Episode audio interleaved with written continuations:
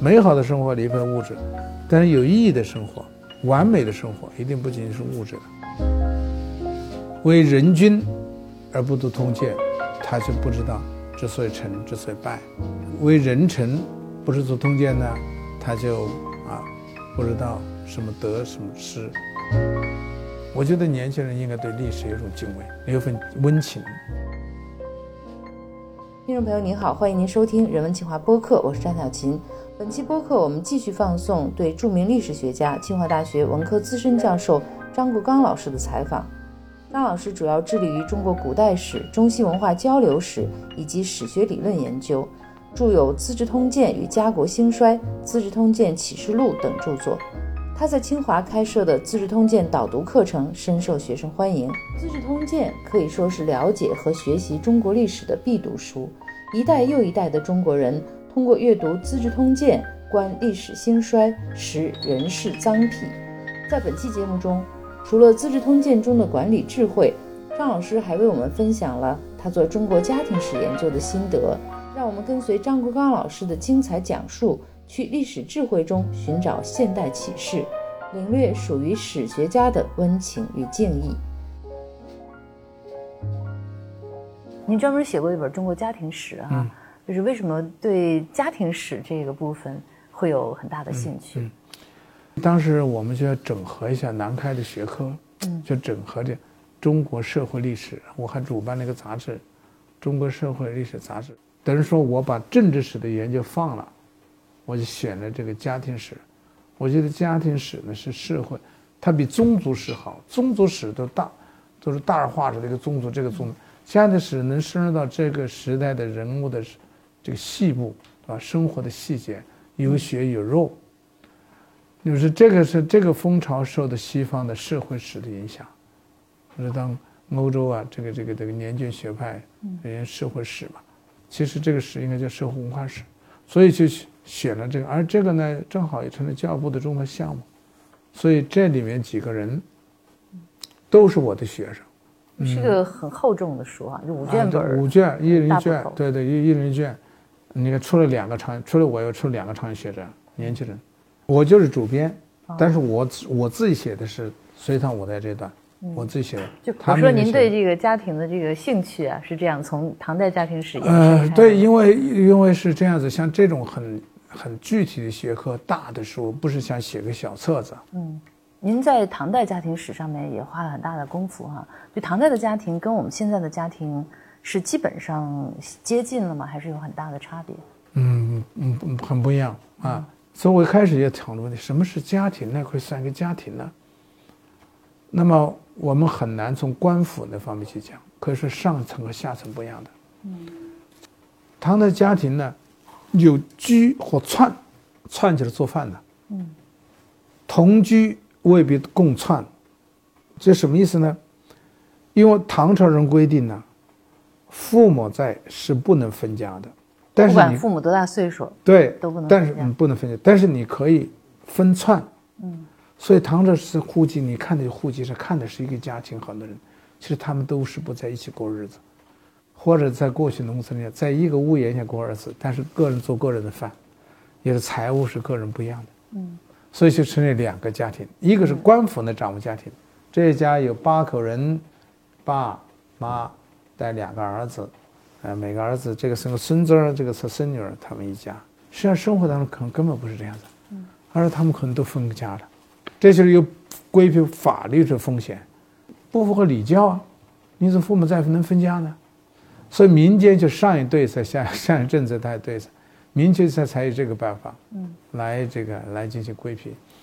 那官你官人就不能这样。你比如说房玄龄死了，房玄龄的二媳妇，那是唐太宗的女儿高阳公主，要跟要自己丈夫跟大哥分家。爸死了还不分家，但是官府是，即使父母死了也不应该分家。你分家时候你不讲礼节，啊，最后还酿酿成一个政治事故。所以我们在谈的家庭的时候，就什么样是规模算家庭？什么样？这里面就是，你如果做认真做历史研究，不是泛泛说，就这些差别。但是如果从平均统计来说，五个人到七个人之间那个家庭规模，大概是这样子。平均统计。它是以长辈为核心的，是吧？不像现在是以这个。对了，对了，你讲的对，就是父母在家庭里，嗯，就是他的位置比较高。嗯，官府为什么不允许分家？父母在的时候分家？我觉得应该从几个方面看。嗯，从这个孝道来看，从社会保障体制来看，从这个儒家的这个伦理价值来看，他都他都不鼓励这个分家，是这样子。嗯，你看，其实商鞅变法的时候是要求分家的。嗯，就是那孩子不分家的话，那政府是要处罚你的。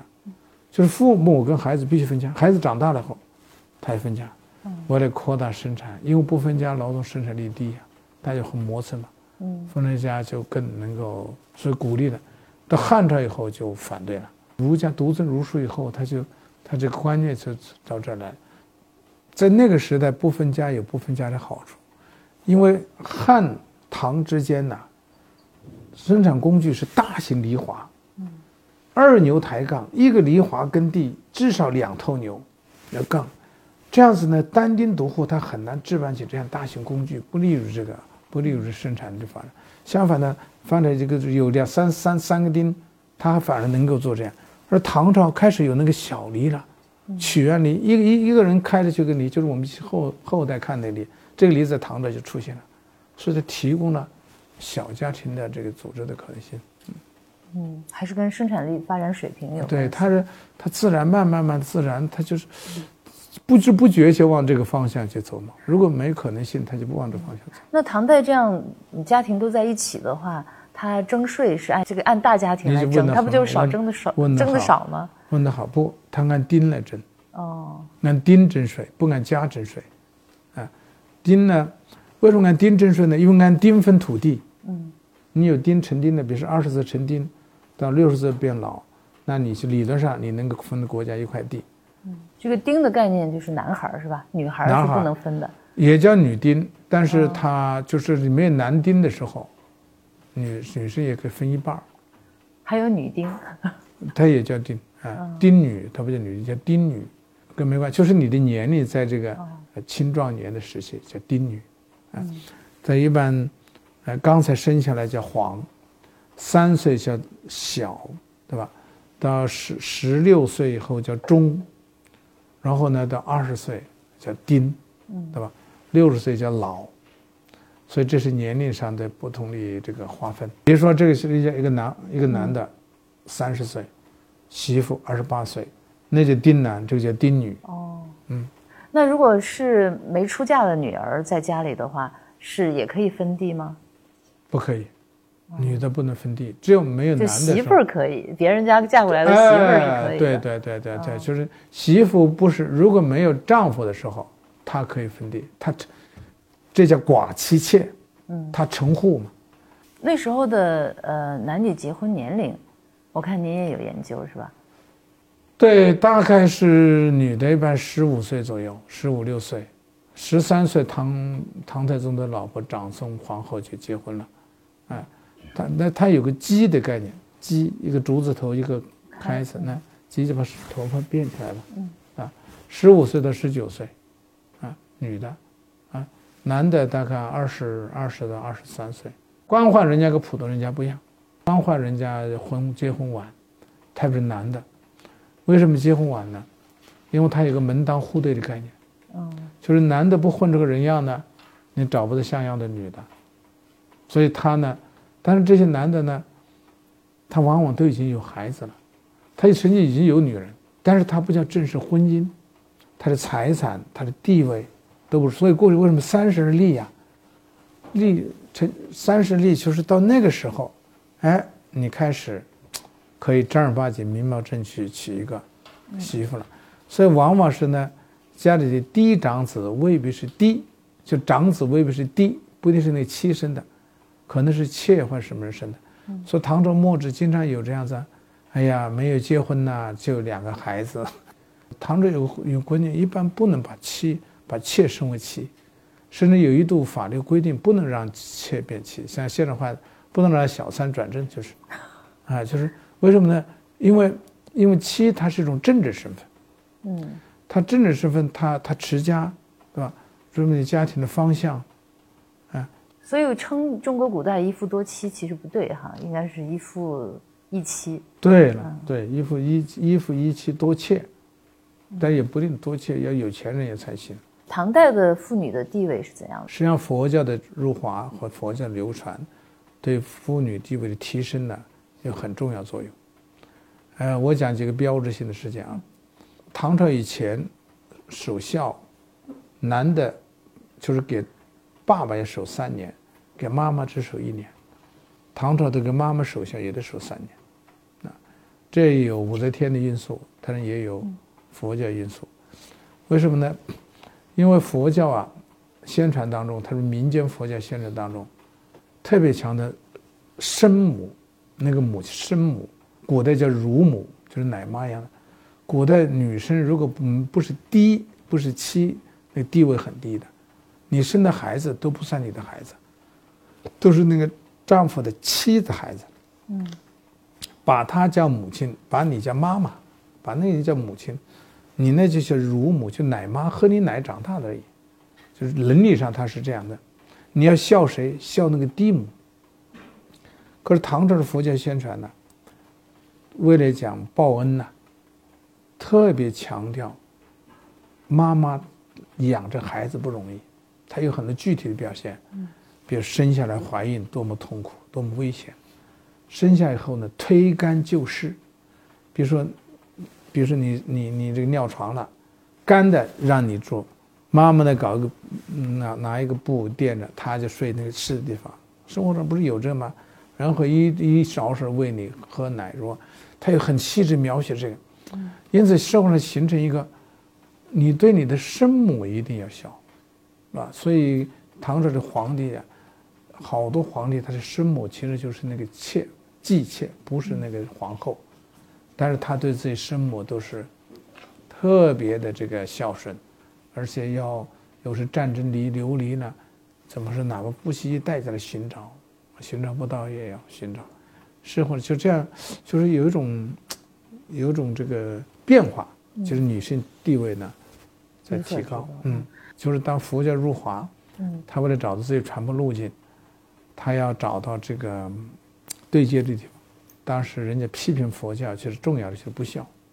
嗯，不孝就是你看看，生者仿佛受是父母，你你把头发都拿去了，对吧？现 现在军亲也不拜，嗯，对吧？你也不拜，也不拜，你看这是这是这这是这是这是不孝，他们就就就大力呀学文来宣传，我们是最大的孝啊。那父母有罪，我们给他，我们出家以后会让他脱罪，让他将来呢往生，这是最大的孝啊啊。然后呢，为了争取更多的老百姓支持佛教，就是说他们就在这个方面做了很多中国化的努力。比方说，我曾经考察过《二十四孝》这个故事这本书，其实就是佛教头编的，也是他的适应政策，accommodation policy 就可以这样讲，适应政策。当年利玛窦到中国来传教，他也采取这个政策，要适应中国的这个文化，所以他才能走。才能传播。康熙皇帝把它叫“利玛窦归”，承认这个中国文化的这个呃它的正当性啊，我们要跟他妥协，就是就适应。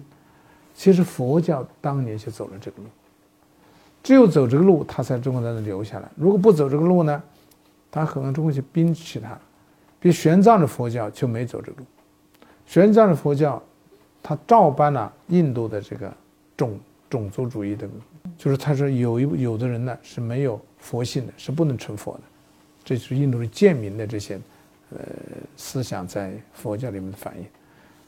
可是玄奘的东西传不下去，嗯，所以你讲的孝道文化是中国佛教这个特色，而这个特色恰恰就是印度佛教试图跟中国文化妥协、适应，然后来生发这个东西。而这个理论和这些思想宣传，又反过来回馈给儒家，所以呢，宋理学也接受接受后，孝道文化就更加或推波助澜，更加发达起来。唐代的妇女是不是可以分家里的财产？离婚是不能分财产的。嗯，离婚就休了，你你可以把娘家的陪嫁带走，分不了一点财产。嗯，啊，如果是你孤儿寡母，有有财产这个分割权，那么这个这个丈夫的宗宗室他要对你财产进行要求的时候，你可以有一那有理由，甚至诉诸官司。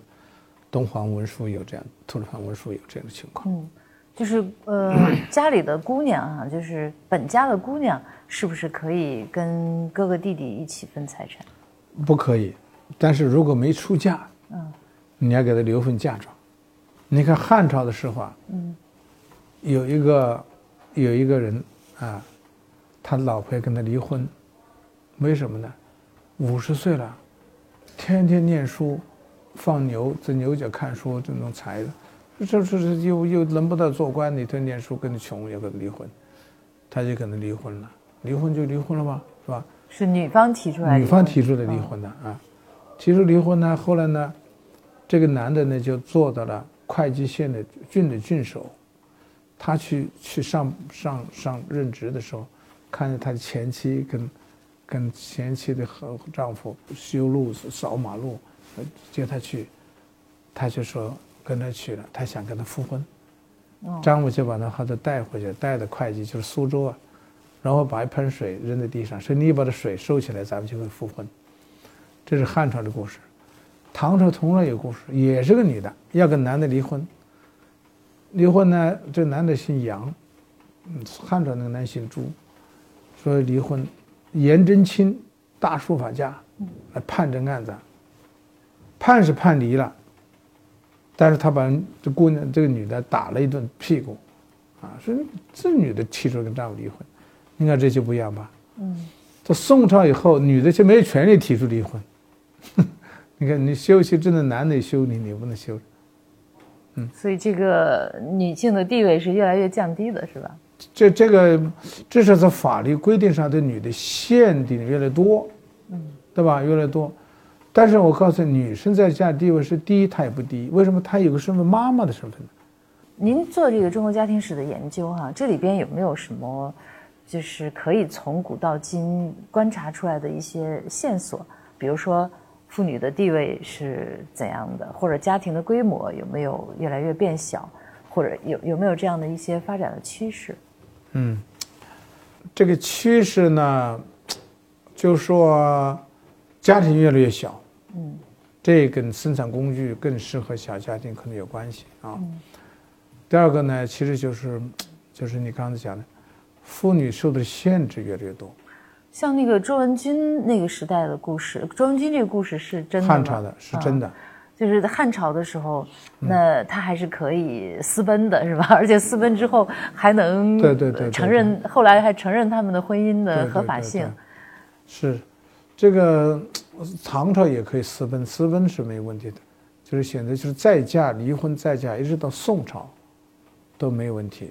嗯，就是说，舆论上的宣传限制和生活当中的实行是两回事儿，压缩女性的自由来维护礼教的秩序，这这个是一个呃，我觉得跟佛教入华和这个宋明理学。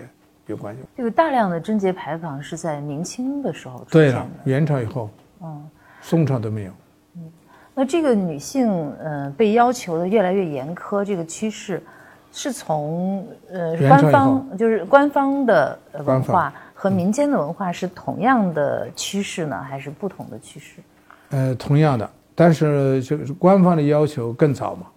嗯，呃，东汉就是这样子啊。这个官方要更在，但是宋朝也更要求的更多。可是宋朝包括这个司马光、朱熹这些人，他都离婚再嫁都不算什么事啊。其实，在宋朝以前，包括宋朝可以这样讲，女性呢，她不离婚她没什么了不起。汉武帝的妈妈就是离过婚，还在外面生个孩子，嫁给他爸爸，或者还当皇后。就是说，古人的那个对离婚不离婚、生不生孩子。没有那么太讲究，就是过去的中宋朝以前的中国人，包括宋朝甚至，嗯，所以说杨贵妃啊，还有武则天，其实都是对对对对嫁过两个，就是民间一般的唐也就是一个官，他跟官员离婚了，他又嫁给另外官员，而不愿意，为什么呢？因为门当户对，他的身份跟他结没结婚呢，呃，这个更重要。就是你没结婚小处女，但是地位很低的，人家不会娶你当媳妇，只能纳妾。这个呢，离过婚了，那他有身份，他他就不要紧。那后代之所以对女性要求这么严苛，是因为门第没有那么重要了吗？门第还是重要，还是重要，还是重要。但是他去稀释它了。那这个家庭的小型化是一种什么呃影响？我觉得，我觉得这个跟跟我讲曲园离、江东离，就是那个生产工具有关系啊。再一个呢，就是中国的土地制度也发生了变化。安史之乱以前，这个国家的土地管得很严，管控很严。就是说安史之乱以后，特别宋朝是法律上以后，国家就不管控了，土地是个买卖，是自由的。这个唐前期到一直到汉代，一直到过去，政府总想限制你土地嘛，你不要到人家有钱人家去给他种地，就之后就是赋税少。宋朝后就不限制了，不现在呢，这样子呢，你看看，他他就很他就容易呃形成一种经济上的独立嘛，开个荒啊，或者是分家以后你分我多少地，他就分地，他就跟自己也可以耕种了嘛。嗯除了这两个特点之外，还有没有别的趋势性的？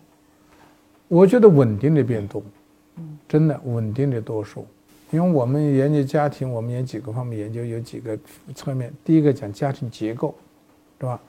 第二个讲家庭生计，嗯，啊，第三个讲家庭关系，夫妻呀、子女呀、公婆啊关系。最最后讲家庭生活，啊，衣食住行呢，嗯，还是传承的多。你看，如果讲，比如说。唐宋之间有个差别，你看唐朝以前的人吃生菜，宋朝也就吃熟菜，哦，对吧？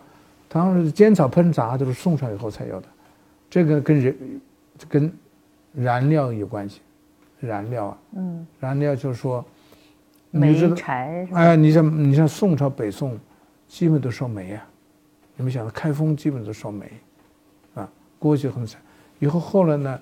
呃，当然也跟这个油啊，油、食物油、植植物油，过去的油籽儿很少嘛，对吧？到明清又是餐桌上变化更大了。嗯，从这个中南美洲来了土豆啊、红薯啊，这东西养的人口就更多了，对吧？这个就是餐桌发生变化。嗯，哎，你看现在日本、韩国吃生菜，中国吃熟菜，因为日本、韩国都学了唐朝，就生鱼片是唐人吃的。这个咱们宋朝以后不再吃生鱼片了。唐宋时间有个变化，饮料的革命也是。你看茶，唐朝人开始喝茶，汉朝人也有茶，但是主要药用，喝茶。到宋朝更讲究了，因为除了茶还配茶具，对吧？瓷器，你看瓷器配茶能喝的那那很讲究了。那前面你看你用那个陶罐啦，或者用那个那个金属的那个那个茶就不一样了啊。所以这个喝茶多了，就喝酒就少了。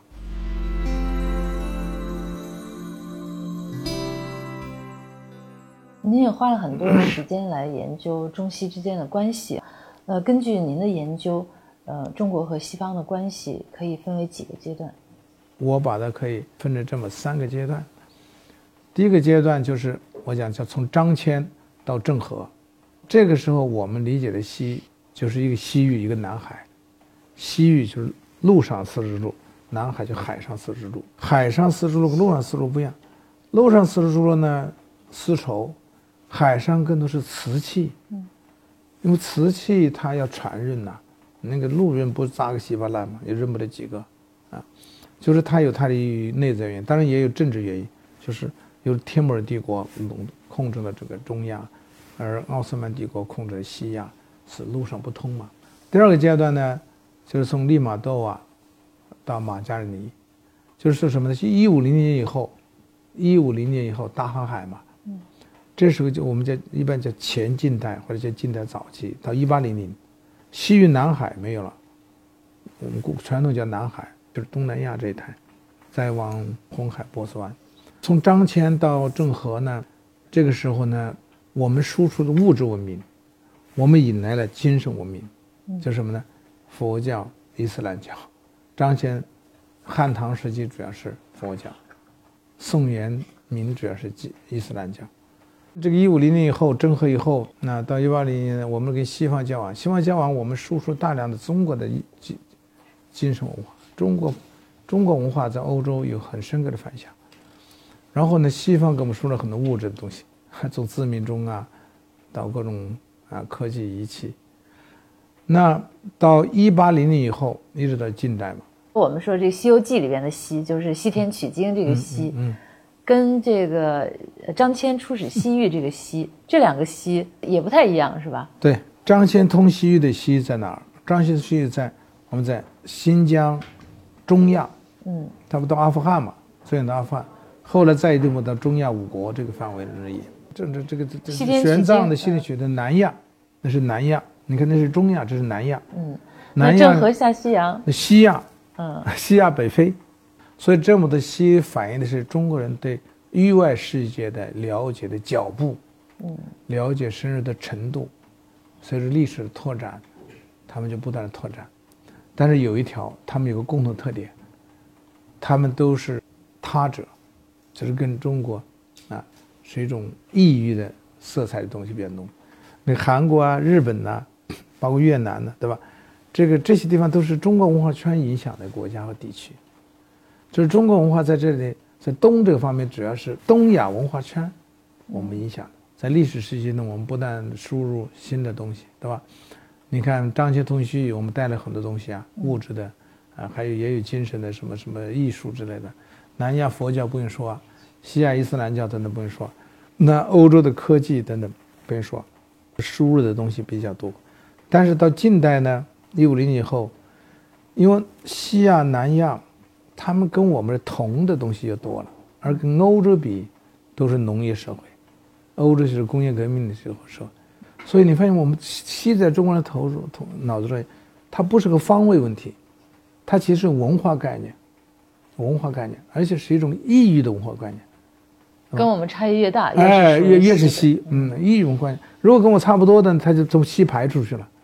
西在中国人脑子里不但是异域文化，呃呃，这个这个有神秘色彩，而且还意味着某种有宝贝可以取的东西。西天取取经，西天去探宝，这在唐人的意象当中也是这样。嗯，您的这个专著《资治通鉴与家国兴衰》这本书，为什么要选择《资治通鉴》来谈家国兴衰？因为《资治通鉴》就是讲家国兴衰的。他自己司马光就在他给皇帝的这个上奏当中，他就书写好了专取国家兴衰、民生休戚的内容，编成一本书，宗旨就是这样。所以这本书是最能体现王朝起、王朝落、人生顶峰和低谷这么一个过程的。但是不是说这个皇帝才看的？呃，有一个学者叫胡三省，吾日三省，吾生三省。宋元之际的人，他的贡献是一生的贡献，给《资治通鉴》做注，注的非常好。所以现在《资治通鉴》里面是跟他的注一块印的。他是说了这么一句话：“为人君而不读通鉴，他就不知道之所以成，之所以败；为人臣不是读通鉴呢，他就啊不知道什么得什么失。”就是说，不同的人都应该读。为什么？因为谈谈的是家国兴衰嘛，谈的是这个时政得失嘛，所以曾国藩、毛泽东年轻的毛泽东，他们读这个他都能够增益智慧嘛，所以古人讲读史实明智，嗯，因为我们我们能够得到的东西其实就是两个东西，一个是道理，一个是经验。道理让我们明白怎么回事。经验不一样，经验是印证和补充、完善、纠正道理的。纸上得来终觉全，此事皆是要躬行。他就是说，读史他能够能够解决这个问题。所以我们讲修身，我们要读经讲道理；治国，对吧？修身不要读经啊。经济、经邦济世、经济上要读史，那史书给你操作案例，所以。《资治通鉴》无非是一堆案例库，王夫之他就讲，读通鉴可以自书书淑女的淑，三点水一个叔叔的叔，自书提升自己，诲人与人分享，知道而乐，治国之道、为人之道、处世之道，感到愉和快乐。所以他这个他你有不同的可以满足不同的不同的诉求。您觉得中国历史的这个咱们讲这个家国兴衰啊，这里边有没有什么规律？在什么样的情况下就有兴，什么样的情况下就会衰？你要顺着时势，才能干成事儿，嗯，呃，成大事儿，啊，不顺时势，你光一操作技巧，呃，这是得一时之功不一定行的。我给举例子的，你比如说项羽和刘邦为什么没成一个败？其实非常重要的是刘邦做的做法，他是延续了春秋战国秦汉来中国历史脉络，其实就是大大统一这个思路走。项羽呢，他回到周朝的分封去，所以就给自己带来了很多很多的麻烦。反对派。第二个呢，我觉得呢，就跟这个能不能从打天下到治天下这个转变过程中呢，把握好节奏。因为一般心呢，所谓心，他一定是打天下的。秦始皇去，你看秦始皇就没做好这路子，对吧？他他没改变政策。而刘邦呢，他就适时的，啊，做了改变政策，马上打天下。他知道不能马上治天下。第三个层面才是些领导力层面的，对吧？就是你的用人呐、识人呐、纳谏呐，对吧？这种呃，这这种技术层面的，呃，领导方法。如果呢，你看，如果假说是碰到了很多这些能人，有时候他就很难。比如说三国的时候，你曹操行。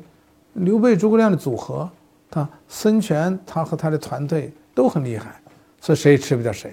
因此，这个要讲统一和分裂，还有这些层面的东西在这儿。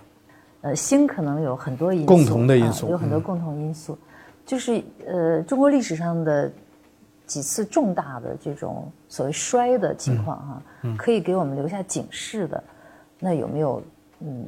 这样的一个线索可以。嗯，其实我觉得呢，看了这么多王朝兴、王朝衰，嗯，然后最深刻的感觉是家天下没希望。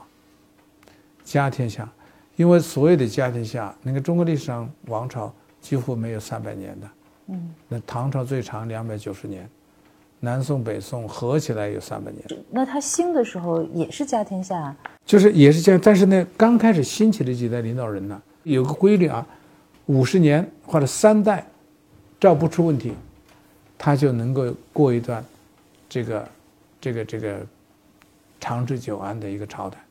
秦朝是第三代出了问题，隋朝第三代出了，在我们这有个三代或者五十年左右，你现在制度就巩固下来了，巩固下来了呢，政权的合法性得到认可了，一般来造反的人呢也不敢造反，造了也很快就把你踩倒了。所以前三代或者前五十年，它就很重要，嗯，因为这样的以后呢，它就过一段就会有一个持平的发展，因为还有别的因素起作用嘛，嗯，别的因素起作用就是这时候社会矛盾呐、土地兼并呐，这些问题都还不会显现出来，啊，所以几个综合作用，你看东汉就是这意思，东汉从第三个皇帝后，就没有成年人当皇帝，童工皇帝最大的不超过十五岁。一般的就是几岁，十岁、十一二岁，还有几个月的。东汉有十十几个皇帝啊，对吧？大概有十四个皇帝，十一个皇帝都是孩子。但是你看中间那段他没什么事儿，啊，为什么呢？其他问题还不尖锐。那第一个问题之外讲，就没有能力推出一个优秀领导人出来。第二个问题呢，就是即使农业社会嘛，最基本问题就是土地问题。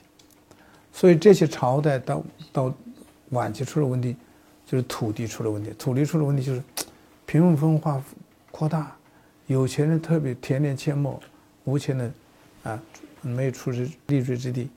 而政府的这种这种这种团队的问题又不足以来解决这个，他不但不救变，可能还推波助澜，还那这样就这个这个这个这个就引起社会动。动荡了，嗯，刚嗯，执政团队是上层，土地兼并的可能是或说话下层，啊，上层不能像过去那么统治下去了，下层不能像过去那么生活下去了，就发生革命嘛，嗯，还有第三个原因呢，就周边关系没处理好，啊，周边的少数民族关系没处理好，主要就是北边这块地方，嗯，如果这个地方呢不出问题，边疆政策处理的好，那么中原王朝它受到的影响就就会小。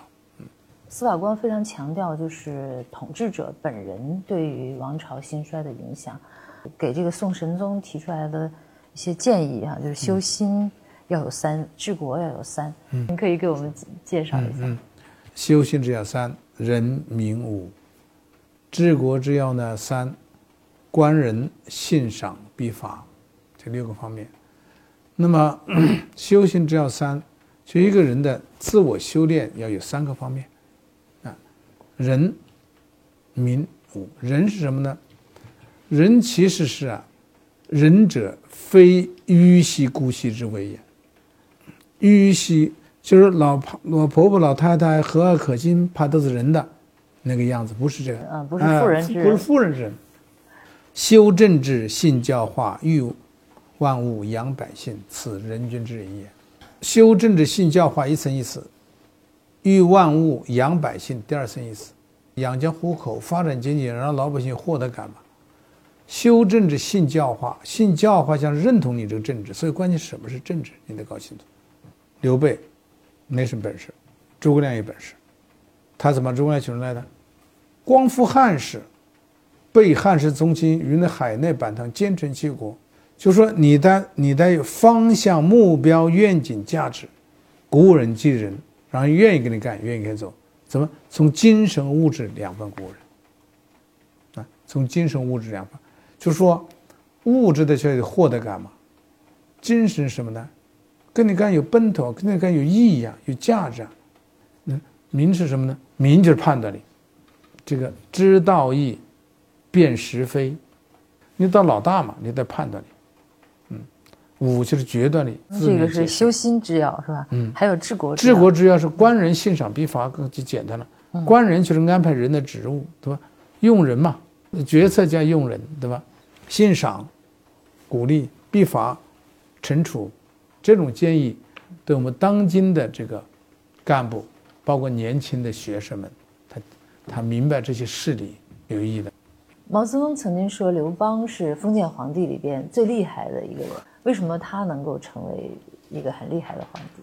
呃，刘邦的四十八岁起来闹革命，嗯，先干掉秦朝，后干掉项羽，七年多当皇帝天子，巩固天天下。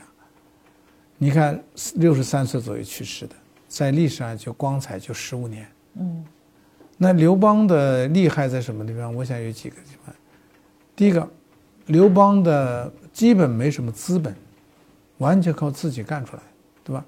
你像李世民还他爸干出来的，包括朱元璋还全着跟着他马皇后的这个这个养父，对吧？还有有有有一些资本，赵匡胤更不是他他更不用说，他爸是禁军那个将领，就刘邦是自己干出来的，那而且年龄偏大，资金钱什么没有。第一个，第二个呢，刘邦的领导艺术啊，刘邦的领导智慧是很难学的。用人识人，对吧？激励人这些常规动作他会，非常规的动作他他也懂。就是如果从真的从领导个人魅力上讲，屡战屡败，屡败屡战，嗯，几乎从来没赢过。最后他赢了，他跟项羽打仗从来没赢，从来几乎没赢。可是他用的韩信却把他呢从西打到东，然后再再往南垓下战。用人机制上他有有有很高的艺术，他带有某种传传奇色彩，嗯。嗯，但是好像这个民间啊，或者说呃文人的一些描写，都是喜欢去美化项羽，丑化刘邦啊，说他是也不孝也不义哈。嗯，为什么会这样呢？其实人呢都喜欢悲剧人物，其实也是悲剧能感动人。可项羽悲剧是，他不猥琐，嗯，不卑鄙，力拔山气开世，敢作敢为，而且即使吃亏，人也觉得。他他是个贵族，最后一个贵族，贵族气派。呃，司马迁是偏偏向项羽这人物。那个时代的社会价评价体系是赞扬项羽这人的。刘邦本人也是这样，因为项羽这人是带有一种侠客性格，敢作敢为嘛。刘邦没有贵族气派，他就是个平民出身。但刘邦是大仁大义问题上，他是拿得出手的。在小人小义问题上，刘邦不拘一格。可是你看，他很少屠城，项羽动不动屠城，对百姓、对部下、对这个的处理来说，刘邦是符合一个一个君子的这个一个天子的这个一个帝王的这个做法的，是有是有王道的。有个叫英布的，九江王英布被刘邦争取过来，本来是项羽的部下，来投奔刘邦的时候，哎呀，整个最后整个满家都被项羽杀了。刘邦坐脚丫坐在那里骑脚丫子，两个小女孩给他洗脚，那个英布都恨不想死的心都有了。我是毁家为你去忙活，你看看你干的事，就是这么对我啊。最后呢，见完了。带他去他的休息，一看陈设待遇这东西啊，全部跟汉王一个标准，就是他的住的地方，他的安排的副食人员待遇完全一样的。对你呢有点不那么客客气气，甚至爱理不理的，可是对你的奖金工资是实实在在的。所以韩信在分析两个人的差别的时候，他是这么讲的：汉王和项王差别什么？项王啊，见人呐，言语欧欧，人有疾病，涕兮分食饮。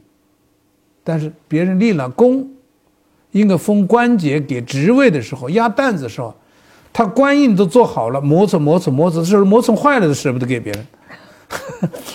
就给小利不给大利。对了，用人不懂得成就人，嗯，对吧？心胸不够。就是你说那个信赏必罚，官人信赏必罚啊，就是这些。所以刘邦成功就问大家：“我为什么成功了？项羽为什么失败了？”他说：“哎呀，你不一样，你呢有好处跟我分享，打下城池跟我分享。项羽呢，他他这个这个用人不值得成就人。”刘邦说：“你你们讲的没错，但知之其一，不知其二。”他说：“用运筹帷幄之中，决胜千里之外，无不是子房；正国家安百姓，转饷书，不拘连道，无不是萧何。”连百万之众，战必取，攻不克，无不是韩信。三者皆人杰也，吾能用之，此无所取天下者也。就是他自己明白，我不行，他们才行。打仗我不是韩信，治国不是萧何，谋略不是张良，但是我能用他们，我就行了。所以呢，我能成功。项羽以为范增都不能用，范增都被一个反间计被他逼走了，逼死了，他怎么能成功呢？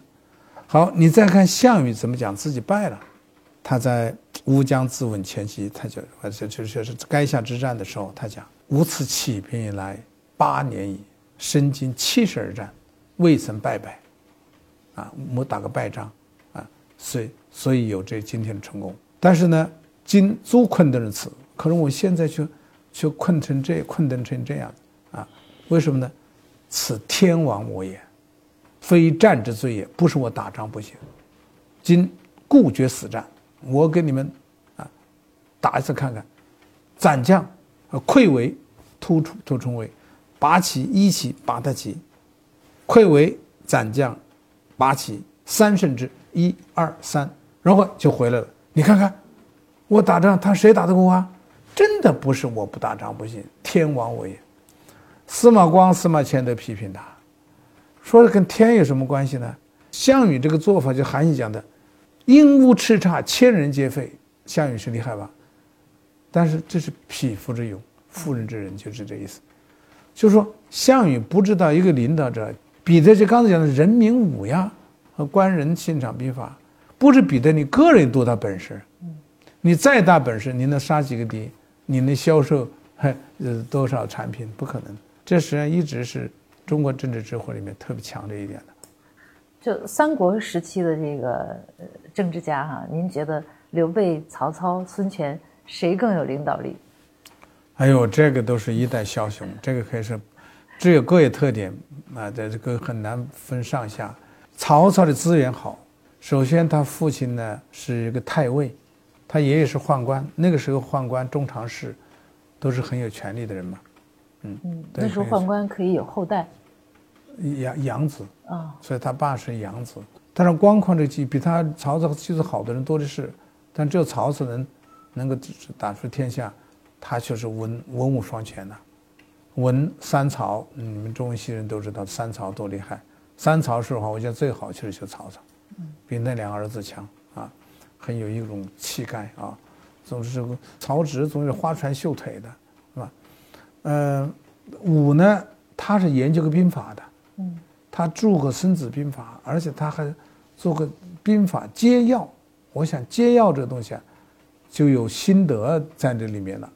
曹操用人啊，侠志，敢作敢断。也就是说，曹操把他的才能发展到了极致。呃，刘备呢，刘备不容易。对吧？刘备没任何基础，摆地摊的，他没地盘，呃，没兵，就是那么几个，这个那么很少的几个人啊。他一直到，你知道，他见诸葛亮是公元二百零七年，那时候他都寄人篱下。可是就是这样个情况，关羽、张飞、赵云这一流人才跟他这个这个是生死不渝，都一直跟着他。曹操多么想挖他人才都挖不去，你看这样，啊。可见他的一种垄断垄断能力，诸葛亮也被他请请出来，就是他就是把他的那种仁厚，呃，那种这个是呃善识人，这个用的机制。你说诸葛亮用的人跟刘备用的人，就是根本不是一个档次的，文啊武都是三流人物，那刘刘备用的都是什么人？你想想，文武都是一流人物，所以所以。刘备虽然打仗不行，他最不行的就打仗。哎，但是他把另外的方面发展好，就是每个人呢，在自己的条件下做出最好的，这才是有可比性。嗯，每个人条件不一样，内在和外在的，外在可能是祖上留下来，内在可能自己的。嗯，孙权呢，少年十八岁即大位，你想想。他能够把这些老臣扶住，啊，呃，逐渐的建立自己的这个队伍，呃，在江东成就了事事业，他身段很柔软，对吧？跟曹操玩猫捉老鼠游戏，要独立就独立，要要要放下身段就放下身段，然后赢得一个一个韬光养晦，大家都称帝了，他都没称帝，最后一个称帝的，所以孙权呢。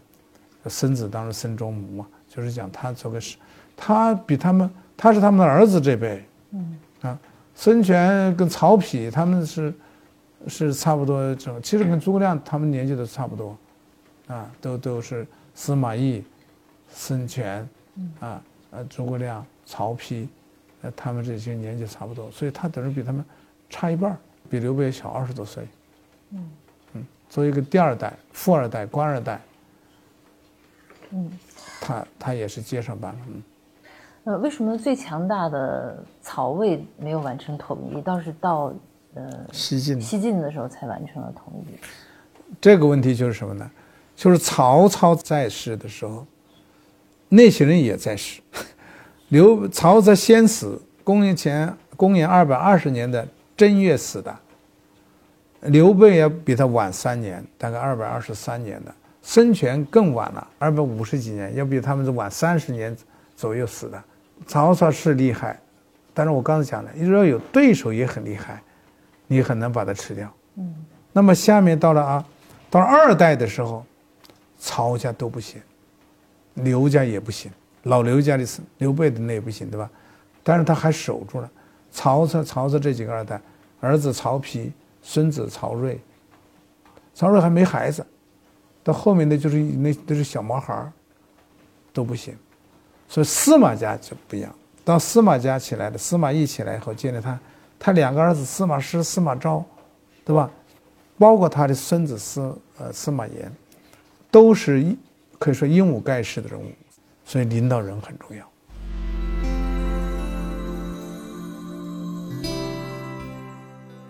呃，您是二零零三年来到清华的哈，是什么契机来到清华？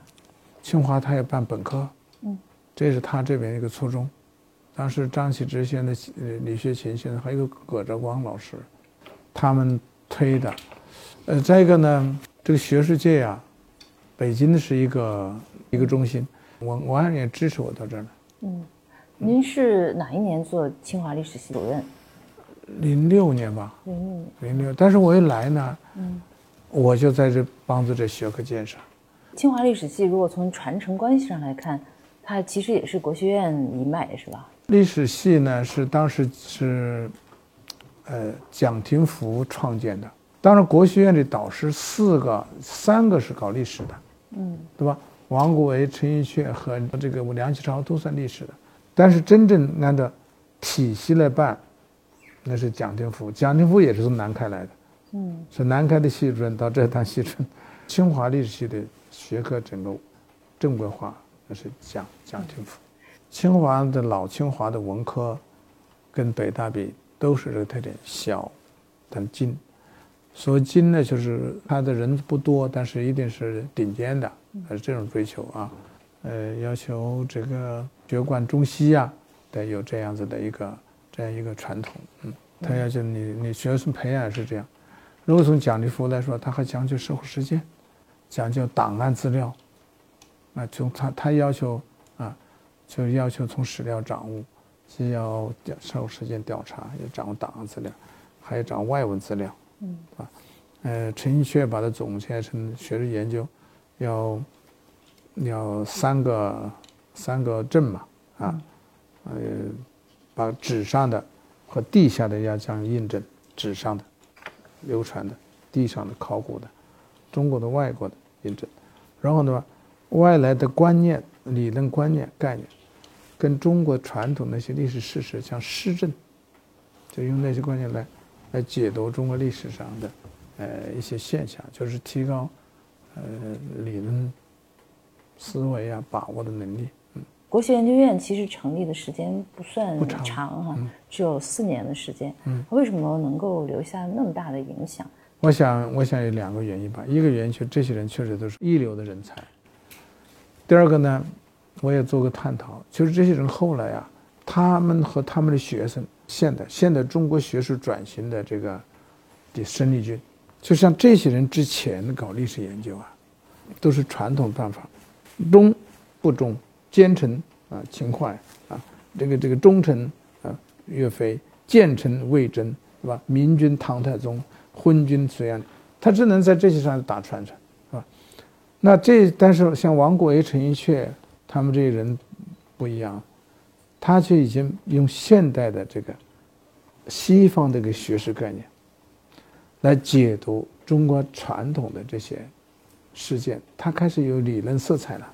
那么，比如说，比如说陈寅恪，他对唐代政治制度史、唐的制度史的研究，对吧？啊，王国维这些研究不一定是国学院期间呐，对吧？就是这个前后，这就是他们在这国学院期间和前后的研究。包括他培养的学生，就开始用现代一些学科理念、现代的一些概念系统范式来解读历史上的这些现象。嗯，这就是传统学术的现代化了嘛？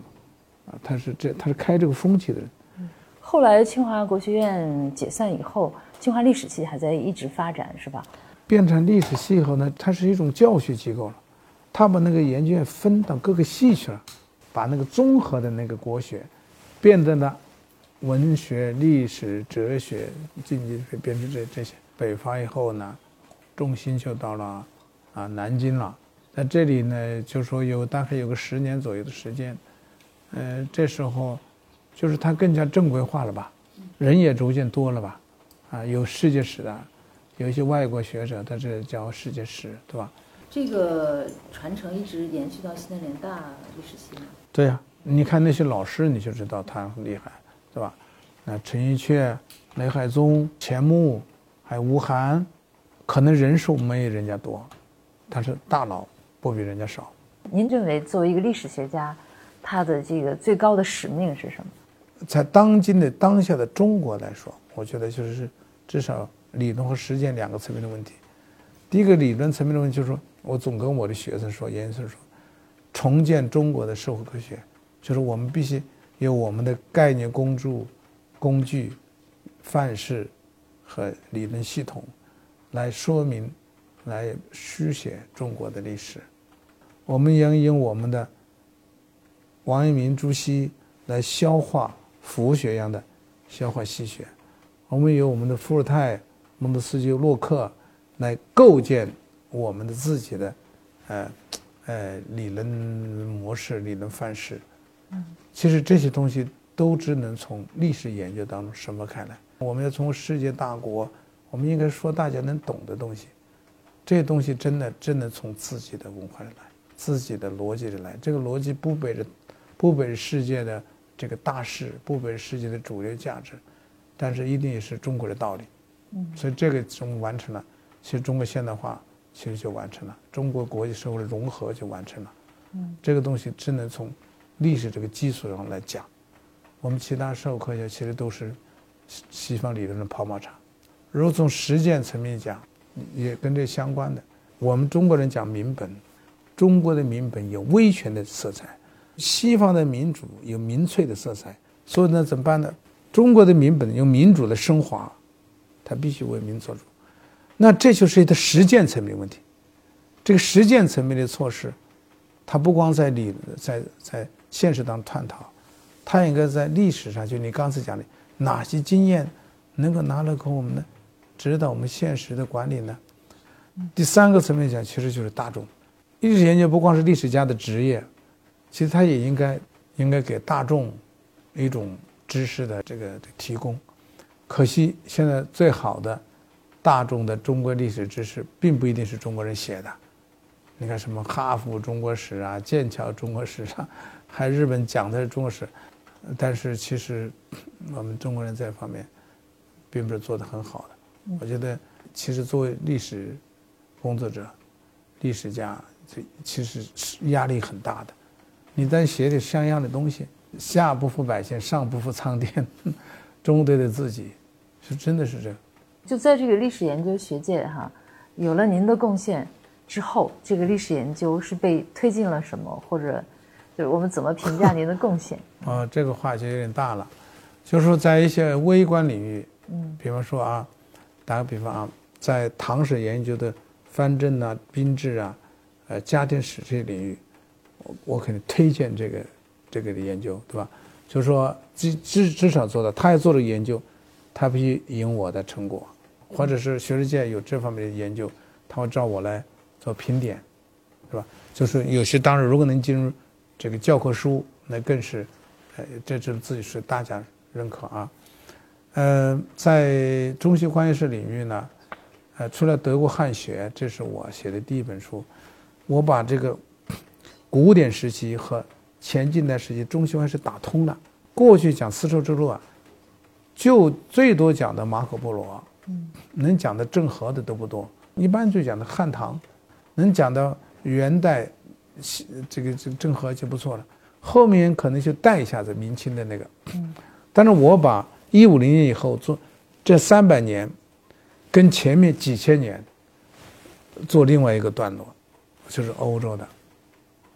所以我我现在在写了一本书，大概一百万字的，嗯，中西文化交流史通史，就是我上面一段从张骞到郑和上卷，嗯，下卷就是从一五零零到一八零零，这个这个就是把后面这段。拉的跟前面一样。如果把这些事情，呃，稍微抽象一下哈，就是您认为您的使命是什么？我现在只想学最好的历史作品，就是把在我能力下学最好的历史作品。这些作品呢，既无愧于我，嗯，也无愧于我的职业，也无愧于这个我作为一个中国学者，是吧？在跟呃国际同行的时候，呃，他能够认可。让历史对现代中国的社会转型呢和新社会的建设提供一些理论上支撑。我希望有人在这样使命感做。就如果能够自由穿越的话，嗯，您是希望能穿越回到唐朝吗？嗯，开元，开元时代，唐玄宗时代，哎，您希望回到唐呃玄宗的那个时代哈？对，哎，李白那个时代，哎，开元时期的唐朝唐长安呢？它是个非常开放的时代。呃，你看李白在长安过得很潇洒，对吧？西域来的美女在那卖当炉卖酒，对吧？你饮酒赋诗，是吧？各种呃产品琳琅满目，嗯，呃，呃，相对中国历代来说，可能那个时代，呃是比较开放的，嗯，比较富庶的，物品也很便宜，呃，社会治安也很好，对吧？到远地方呢都不要带任何防身武器，也不要带干粮，路上都和都都有供给，对吧？就你们山东，只有讲的山东，到山东更不要出一起吃，路上是山东人好客。不但不要带东西，人家你在这，人家还送你呢，可都给你送礼送，给你送点礼品，让你带走。今天的年轻人应该怎么样来看待自己的历史？就是我们自己中国的历史。历史就是我们的一切。其实，人之所以成为人，其实就因为他有记忆，而且这个记忆呢，就是自己的经历。那么一个民族也是这样的。我觉得年轻人应该对历史有一种敬畏，有一份温情，美好的生活离一份物质，但是有意义的生活。完美的生活一定不仅仅是物质的，是吧？它一定是精神的愉悦，这个思想的昂扬。中国的一些经典，对吧？你都应该有所了解，还应该读个一一些，比如《史记》啊，《资治通鉴》呐，还有一些名著啊，对吧？我觉得这些，这都是中国符号性的。还有，比方说，呃，中国历史的一些这种中央集权体制和西方分权体制这种。这种差异，这个中国社会流动，依赖社会流动的提供的一些工具，所影响的中国的人的这个价值观，对吧？呃，奋斗精神，啊，中国的礼法文化，它跟西方宗教对人的约束的不同意义。如果这些东西能够有所知晓的话，他就能够对理解中国的现实，会有很大帮助，而对这种历史呢，会带一种温情。本期播客内容到这里就结束了，感谢您的收听。